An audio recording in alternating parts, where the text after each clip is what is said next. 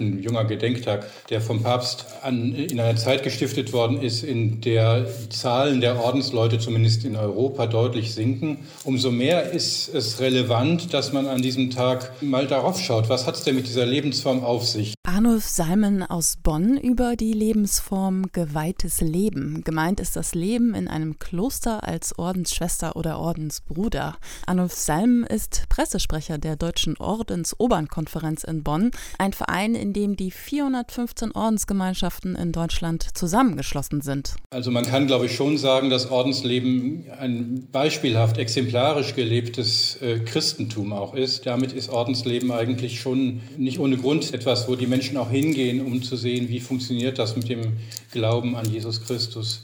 Und das sind Ordensleute einerseits gemeinsam mit anderen Menschen Suchende nach dem Sinn des Lebens aber vielleicht auch hier unter Menschen, die Antworten geben können. Und daran erinnert kommenden Mittwoch am 2. Februar ein besonderer Tag, der Tag des geweihten Lebens. Damit feiert die Kirche alle Ordensschwestern und Ordensbrüder, die ihr Leben ganz Gott widmen, so wie Schwester Ursula Hertewig aus dem Kloster Arenberg in Koblenz. Also es war beruflich irgendwie alles in Butter und äh, es ging mir auch nicht schlecht in dieser Zeit und trotzdem habe ich äh, überlegt, wie ich mit meinem Glauben auch ernst machen kann. Das war vor 20 Jahren, als Schwester Ursula über den radikalen Lebenswandel nachdachte.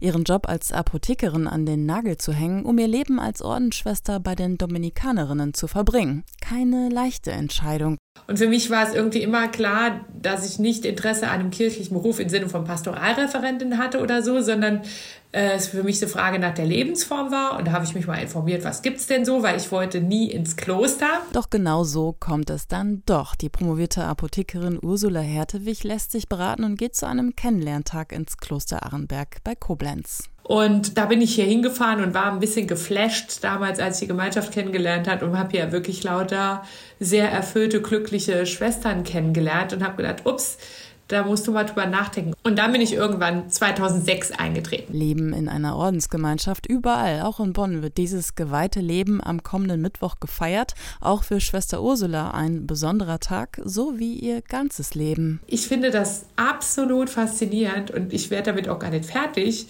wenn ich sehe, wie Jesus Menschen begegnet ist und so heilsam unterwegs war. Und das hat er nur deshalb gekonnt, weil er das dahinter sieht.